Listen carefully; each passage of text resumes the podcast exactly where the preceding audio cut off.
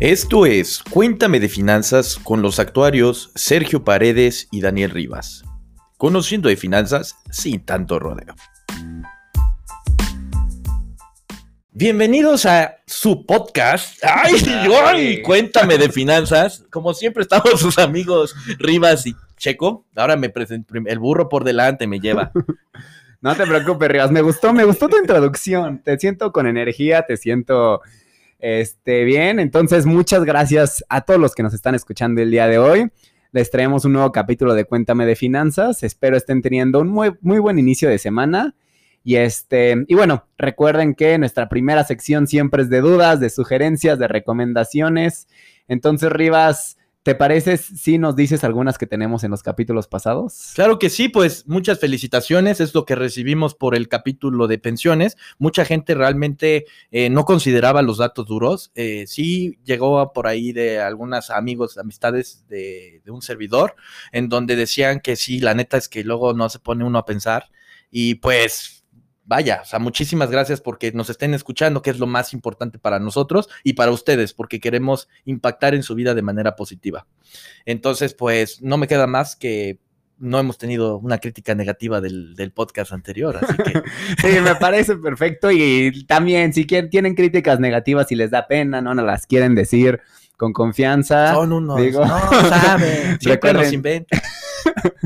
Sus fórmulas se las inventaron. No, recuerden que, digo, para críticas constructivas siempre estamos abiertos, nos las pueden hacer llegar. Y, bueno, Rivas, cuéntanos un poco de qué se va a tratar el capítulo del día de hoy. Siempre me avientas el, el, que va a tratar, si te has dado cuenta? Siempre, oye, Rivas, no, pero ya tú cuéntanos, ¿no? ¿De qué va a Bueno, pues el día de hoy me gustaría introducir este tema con esta frase. Me parece, empecemos. La inclusión financiera no es un fin en sí mismo es el medio para alcanzar un fin. Oye, creo que me gustó, me gustó esta frase. Anónimo, porque no me acuerdo de quién es. Perdón, la traía en la cabeza, pero se me olvidó de quién es. Necesito tu cita en formato APA, por favor. No, hombre, perdón, perdón. Investíguenla. ¿no? Ya me escucharon.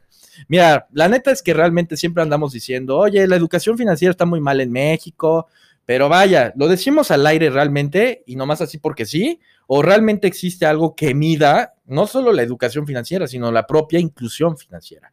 Y la respuesta es sí.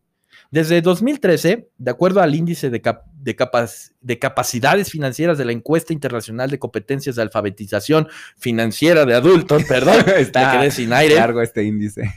México aparecería en el lugar número 13 de 17 países participantes obteniendo una calificación menor a la del promedio de los países del G20 y menor a la de las economías similares como Turquía. Eh, Turquía es una economía similar a México. Mira, es algo que a lo mejor venimos aprendiendo, ¿no?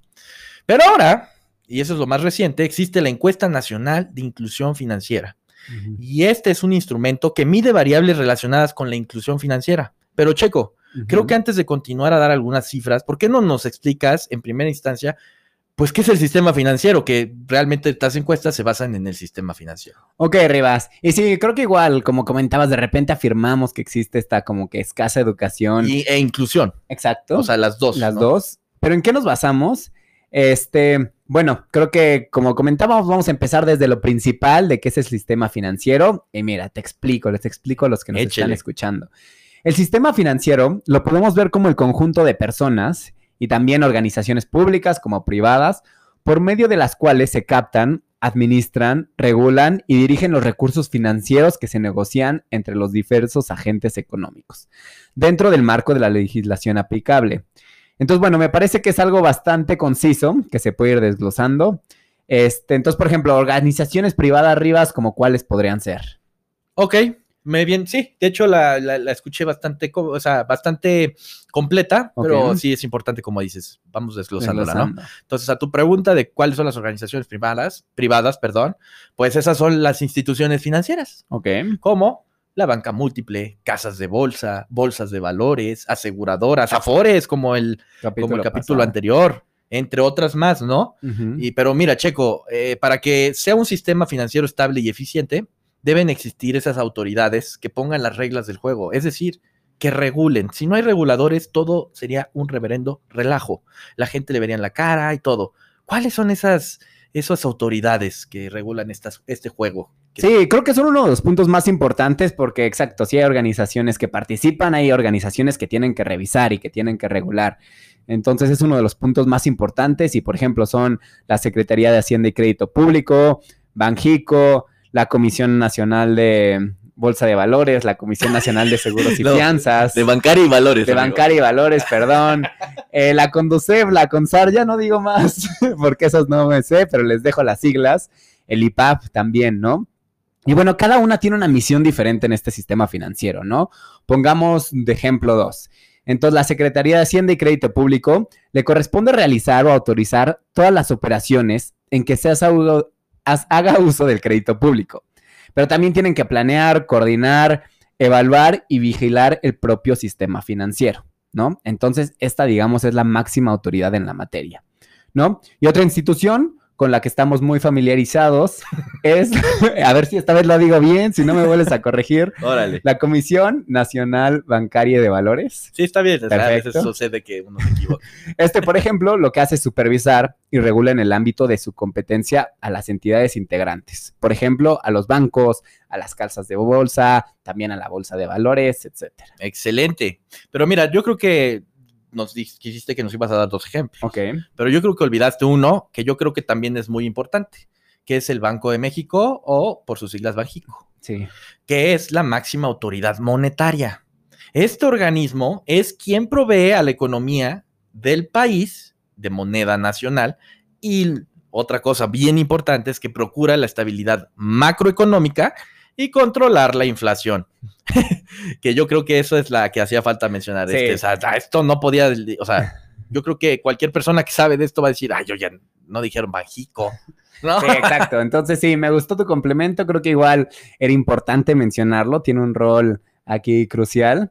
Y bueno, Rivas, ¿para qué servirá todo esto? No, uno podría aquí preguntarse. Y mira, de acuerdo a la Comisión Nacional Bancaria y de Valores, una mejor inclusión financiera que se refiere al acceso que tienen las personas, ¿no? Que pueden tener este sistema financiero formal, así como el uso adecuado de productos y servicios financieros, como son los ahorros, como son los créditos, los seguros, las cuentas de ahorro para el retiro, etcétera, propician a una menor pobreza y desigualdad y por ende un mayor crecimiento económico. Entonces, no crean que todos estos eh, datos y todos estos podcasts son para que, porque queremos que pierdan su tiempo. Y no, no, no. No, es porque realmente hay estudios, ¿no?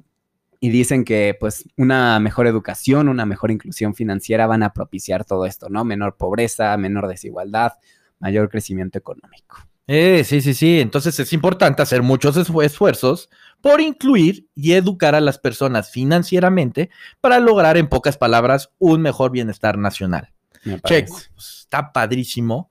¿Qué te parece que demos algunos datos duros que encontramos en esta encuesta para que las personas pues realmente ya comiencen a pensar en su inclusión si es que no, han, no tienen algún producto financiero y de su educación financiera, que es lo que nosotros queremos fomentar. Pero pues bueno, eh, es importante esto eh, porque la inclusión muchos, ay, o sea, lo que tú quieres es que, que, vayamos por un crédito. No, no, no, no, no, no. Queremos que, que te incorpores en este, en este sistema financiero, pero lo hagas inteligentemente. No que lleguen y que te vendan, no, oye, te voy a dar un crédito con el 70% de interés. Y tú dices, a ustedes me dijeron que me incluyera, acepto, ¿no? Ya lo vieron en los capítulos de acepto y el interés. No, hay que analizar. Y ese analizar, pues se incluye que me incluya financieramente, pero que me incluya educado no al así al, al Sebastián, ¿no? Exacto. Entonces vemos esos datos, ¿te parece que después del corte? Sí, Rivas, me parece. Y bueno, como siempre, nuestro recordatorio, síganos en redes sociales, en Instagram, les estamos subiendo contenido, les subimos posts para que no se les olviden los datos que vemos en el podcast. Entonces ya saben, arroba cuéntame finanzas. Y bueno, vamos a un corte y regresamos con los datos duros. Hola, somos Jafel México una empresa dedicada al servicio, instalación y venta de equipo de audio, video, iluminación, casas inteligentes, streaming, podcast, entre muchas otras cosas más. Deja que te ayudemos a generar en tu lugar una nueva experiencia. Contáctanos en nuestras redes sociales, Facebook, arroba Jafel México, Instagram, arroba Jafel México y página web jafel.com.mx. Tú pides, nosotros hacemos. Pues bueno, ya estamos de regreso de, este, de, nuestro corte en este tema pues bastante interesante que es sobre el sistema financiero, las diferentes instituciones, las autoridades que los componen. Entonces, Checo, ¿qué te parece si platicamos sobre los datos duros que les comentamos? Y recuerden que estos datos, la mayoría, no todos, la, los obtuvimos de la encuesta nacional de inclusión financiera en IF, que lo pueden encontrar y bueno, Checo, ¿te parece si empiezas contándonos algún datillo que hayas encontrado? Y claro que sí, Rivas. Empezamos con el primer dato, el primer dato del día de hoy, donde la encuesta nos dice que México ocupa el lugar 11 de 14 en relación a los países que no tiende a vivir al día. De hecho, el 36% de los adultos en México no tiende a vivir al día, mientras que el 64% de las personas sí viven al día. Entonces pongamos un ejemplo, Noruega ocupa el primer lugar, ¿no? Y en ese país el 78% de los adultos no tienden a vivir al día. Y bueno, Rivas, creemos que este es un dato, pues podríamos decirlo un poco preocupante. Digo, sabemos que la economía de México no la podemos comparar con la de Noruega. Claro que no. Muchos nos van a decir, no, nos compares. Pero bueno, que el 64% de las personas vivan al día, pues es un dato que sí es complicado, ¿no? Imaginemos en escenarios como ahorita, como la pandemia, donde mucha gente perdió su trabajo, se quedó sin ingresos, ¿no? Pues de qué van a vivir, ¿no? Si ese 64% vive con lo que gana, ¿no? ¿Cómo van a alimentarse? Y digo, y también preocupante, si tú no eres de ese 64%, es piensa en esas personas qué actividades van a tener que hacer para poder conseguir dinero, ¿no? Te, trajiste un dato grande, ¿eh? esos buenos, caramba, esos buenos. Empezamos con el primer dato fuerte para que se queden picados. Sí, lo que comentas es realmente preocupante, por lo que les recomendamos a todos que nos, los que nos escuchan, que si tienen la posibilidad de ahorrar, que no nos vamos a cansar nunca, y de invertir, háganlo. No vivan al día, no piensen, como no tengo dinero ahorita, pues me lo voy a gastar y me voy a comprar lo que quiero. Me voy a ir a comer a restaurantes caros. No, es muy importante ahorrar y bueno, Checo, que ya estamos en este tema, otro dato que les tenemos es que México, 8 de cada 10 personas ahorra. Ay, oye. Oye, se escucha bien ese dato, ¿eh? vámonos. Sin embargo. ese sin embargo no me gustó. El pero. sin embargo, pero solo 15.1% de los mexicanos lo hacen de manera formal. Mientras que 32.4% lo hace de manera informal. ¿Qué es informal, Checo? ¿Qué se te imagina? Pues que es como de, ah, pues hoy me sobró este tantito de dinero, si lo ahorro, ¿no?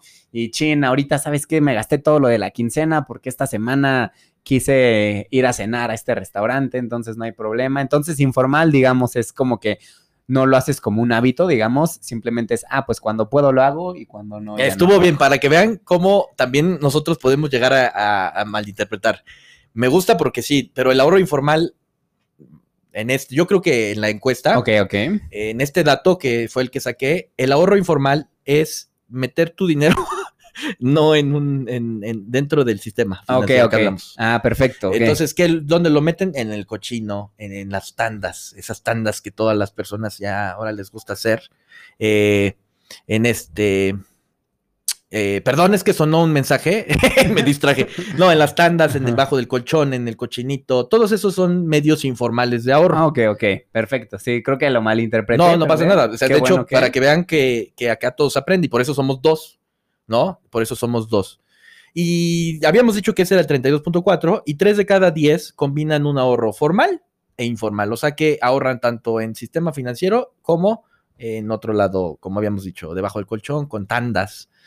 Eh, por otro lado, los hombres ahorran más que las mujeres, ya que del total de mujeres encuestadas, según la encuesta, 75.9% sí ahorra, mientras que el 77.2% de los hombres lo hace es un porcentaje prácticamente muy mínimo, ¿no? Sí. Eh, y ya sea de manera formal, informal o ambas. Pero menos del 1% invierte sus recursos en algún instrumento financiero. Esto, según la plataforma, lo del instrumento financiero fue según la plataforma digital La Tasa. Y bueno, Checo, creo que 8 de cada 10 personas que ahorre es un muy buen dato, como lo vimos. Sin embargo, nosotros creemos que invertir y poner a trabajar su dinero igual es muy importante, porque los igual los invitamos a que lo hagan porque tu dinero bien ahorrado, bien estabilidad, ah, sí, está bien el ahorro formal, pero no hace nada, pues entonces estás igual perdiendo valor como el del ahorro informal. Así es. Sí, bueno, siempre recuerden, si quieren invertir, si quieren algún instrumento más riesgoso, hacerlo de manera informada. ¿no? Esto de informarnos, de aprender en el tema de las inversiones es algo muy importante, ¿no? Y por eso existen, digo, instrumentos de todo tipo, ¿no? Para todo tipo de persona. Hay algunos de bajo riesgo, como los CETES, ¿no? Como los bonos, y otros de mayor riesgo, pero que también te otorgan de un mayor rendimiento. Y bueno, ya que estamos hablando ahorita de instrumentos financieros, las cuentas, por ejemplo, de nómina, tarjetas de crédito y seguros de vida son los productos financieros más populares. Entonces, en el año 2018, 47.1% de la población entre 17 y 70 años tiene al menos una cuenta bancaria o de una incitación financiera. 31.1% tiene tarjeta de crédito o tiene algún crédito. Ok. 25.4% tiene al menos un seguro. Y el 35.9% tiene una cuenta de ahorro para el retiro o Afore. Disculpen si llegamos a trabarnos, es que, o sea, tenemos acá, no, tenemos las hojas aquí con nosotros presentes, pero pues nosotros tenemos tablas. Exacto. no, o sea, tampoco es tan fácil, ¿no? Eh, por otro lado, me gustan los datos que acabas de dar. Un poco más de la mitad de los mexicanos encuestados, 51.5%, no sabe que hay cuentas que no cobran comisiones en donde puede ahorrar dinero. Además, la mayoría, 55.9%, no tiene una cuenta en algún banco o institución financiera. De hecho, 5 de cada 10 mexicanos que no tienen una cuenta es porque no les alcanza o sus ingresos son insuficientes o variables.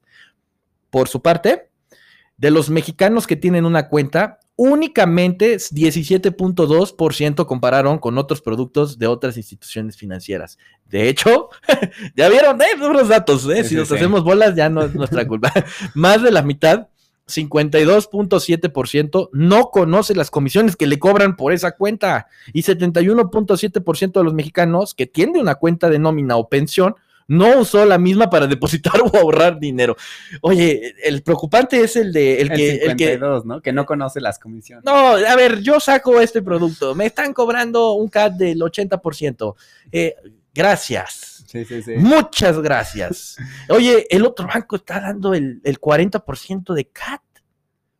Yo quiero el mío porque ya me casé, llevo 20 años con este banco. No, y espérate, luego si nos metemos ahora con las fintech, todo está mucho mejor. Es un paraíso financiero. Sí, entonces sí, creo que es muy importante. Recuerden siempre informarse, este, estudiar los diferentes instrumentos financieros que van a adquirir, que les van a prestar. Sí, sí. Y bueno, por ejemplo, otro dato que tenemos hoy justamente hablando de esto, de créditos. ¿Se acuerdan que hablamos de ello en nuestro cuarto capítulo? Nos dice que la gran mayoría de los mexicanos no tienen crédito formal. De hecho, 45.6% de los mexicanos no tienen ningún tipo de crédito, mientras que el 16.4% tienen crédito formal, 25.4% lo tienen informal y solo el 12.6% tienen ambos tipos de crédito. Casi 40% de los mexicanos han solicitado algún préstamo, pero obteniéndolo de familiares, de amigos, de cajas de ahorros, de cajas de empeño.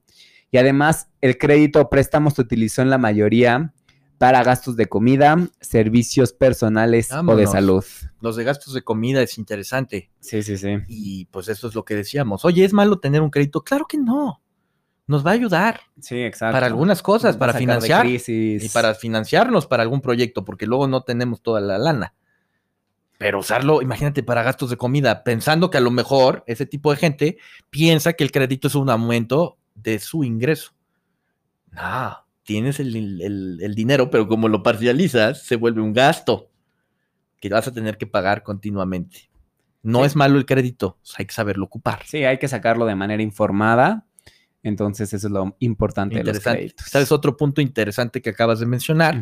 Y es el, de la, el del crédito informal. Yo no voy a decir a lo mejor una mentirota, pero yo creo que el crédito informal sería como el que te presta un familiar o el amigo o un agiotista. Sí, sí, sí. Un agiotista cobra el 10% mensual. O sea que si tú sacas un crédito con ellos, ¿cuánto pagas de interés? Sí, sí, sí. ¿No? Ah, está cañón. Datos duros, como decíamos. Y checo otro dato, ya que vamos en datos duros. Seguimos en datos de créditos. Que tenemos de, de créditos, es que más del 70% de los mexicanos no comparó los productos de crédito al contratarlo, lo que habíamos visto anteriormente. Además, del 30% que sí lo comparó, más del 70%, más de 73% acudieron a las sucursales para realizar dicha acción. En cuanto al conocimiento sobre los intereses de la población que tiene tarjeta de crédito departamental o de autoservicio, 6% no sabe si le cobran intereses de lo que tiene la tarjeta de crédito bancaria. 3.4 desconoce si le cobran intereses de los que tienen tarjeta de nómina. 3.8 no sabe si le cobran intereses de crédito personal, 1.2 no sabe si le cobran intereses, de crédito hipotecario, 5.9% no sabe si le cobran intereses, y de un crédito grupal, 2.8% no sabe si le cobran intereses. Señores. Nadie sabe si le cobran intereses. Son poquito, pero todos esos créditos cobran intereses. O sea que si no lo sabías, yo les vengo diciendo, les cobran interés y seguramente les han de cobrar un montón porque ni lo saben. Sí, creo que justamente lo que acabas de decir, si no sabes que te cobran, sí, sí te cobran interés o no, te están cobrando un interés y muy caro. Pero bueno, Riva, seguimos con otro dato duro y cambiamos de capítulo, ¿no? ¿Qué te parece si nos vamos a seguros? ¿Se acuerdan de nuestro capítulo de seguros donde tuvimos a nuestro invitado especial, ¿no? Donde nos dice que la mayoría de los mexicanos no tienen ningún seguro, ¿no? Que es el 73.1%.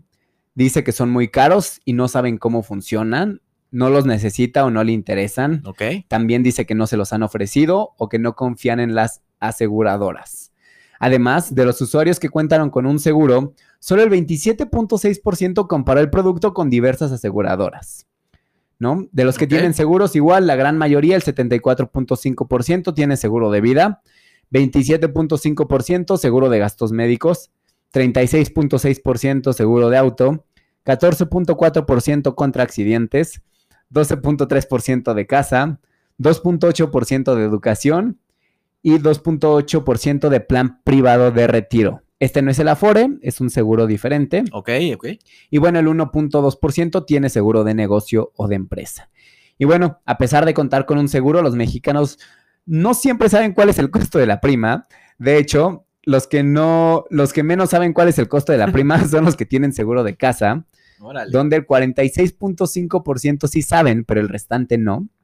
Y los que más saben cuánto les cuesta la prima son los que tienen seguro de autos, donde el 77.5% sí saben. Entonces lo mismo, los invitamos a que si tienen algún seguro, que igual a todos se los recomendamos que lo tengan, pero investiguen cuánto les cobran de prima, investiguen las otras aseguradoras cuánto están cobrando.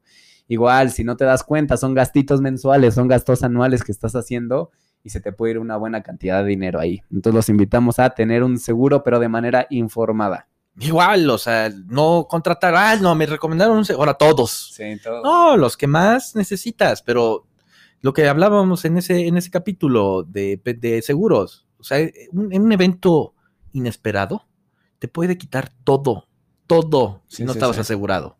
Entonces, digo, yo creo que ya deben de empezarse a preocupar. Y las cifras realmente nos están afirmando que sí hay una falta de educación y de inclusión financiera. Así es. Checo, ¿te parece si seguimos con el capítulo de pensiones? Porque ahora ya le llamaste a capítulos, entonces ya me había asustado, ya decías, vamos a empezar con otro capítulo porque ya me aburrí. no, no, no. Solamente recuerden que tenemos, aquí es una serie, ¿no? Y como si no viste los anteriores, tal vez dices de qué están hablando. No, ya explicamos qué eran, ahora estamos dando datos. Exacto, justamente. Entonces, pues yo por eso dije, ahora vámonos al capítulo de pensiones, donde nos dice que la mayoría de los mexicanos no tiene una cuenta de ahorro para el retiro o Afore, 52.4%. Y las razones, vamos a decirlas, de menor, de mayor a menor porcentaje. Ahí van las razones. No voy a dar los porcentajes porque de por sí ya tenemos quién sabe cuántas cifras, ya me hice hasta yo bolas, pero bueno. Eh, la primera, porque no trabaja, no sabe cómo tramitarla, porque no sabe qué es una cuenta de ahorro para el retiro, no le interesa, piensa que no le conviene, no tiene dinero suficiente, las Afores le dan desconfianza. La mayoría de los que no tienen Afores saben cuál es 80.1%. De hecho, de los que saben, la mayor parte está registrada con Banorte siglo XXI y los menos están registradas en Pensioniste. A pesar de lo anterior, la mayoría de los mexicanos no hacen aportaciones voluntarias a la cuenta de su Afore. En el capítulo anterior se los mencionamos por qué es necesario ser aportaciones voluntarias, ya sea porque no les queda dinero para ahorrar, porque no sabe cómo hacerlo o porque ahorra de otra forma. Si ahorras de otra forma invirtiendo independientemente está de lujo. La gran parte de los registrados en Afore reciben sus estados de cuenta. 64.8% de los encuestados. Perfecto. Y bueno, Rivas, este, creo que ya pudimos revisar unos datos duros donde podemos ver en la mayoría que mucha gente, uno, no tienes acceso a ciertos productos, por ejemplo, como ahorita a la pensión, a los seguros, que sabes que no sé ni cómo funcionan o no confío en ellos, ¿no? A las tarjetas de crédito. Entonces, primero, creemos que es un punto importante empezar a facilitar el acceso, ¿no? A todos estos instrumentos. Y si es que tienen acceso, muchas veces no nos informamos, ¿no? De los beneficios o de los problemas o de los costos que cada uno nos puede brindar, por lo que creemos que es muy importante, como ya comentábamos, primero que estos instrumentos estén disponibles para un mayor sector de la población. ¿no? Para una mayor cantidad de gente. Y segundo, que los que ya tienen o los que vayan a entrar puedan hacerlo de forma informada sobre cada uno de ellos, ¿no? Que sepan bien en qué les va a ayudar, en qué los inconvenientes los puede sacar, pero pues también qué, qué problemas puede tener, ¿no? Claro, claro, claro, claro. Y, y la importancia de la inclusión es, y les quiero remarcar, adelantarme un poco, para invertir necesitas abrir una cuenta en una casa de bolsa pero para enviar los recursos de una casa de bolsa tienes que haber entrado primero al sistema financiero a través de un banco. Así es. Que es como vamos a hacer una transferencia. Si tú vives en un pueblo donde no puedes hacer una transferencia, pues entonces no puedes invertir. Entonces, la importancia de la inclusión financiera en todo México, no solo en las ciudades grandes.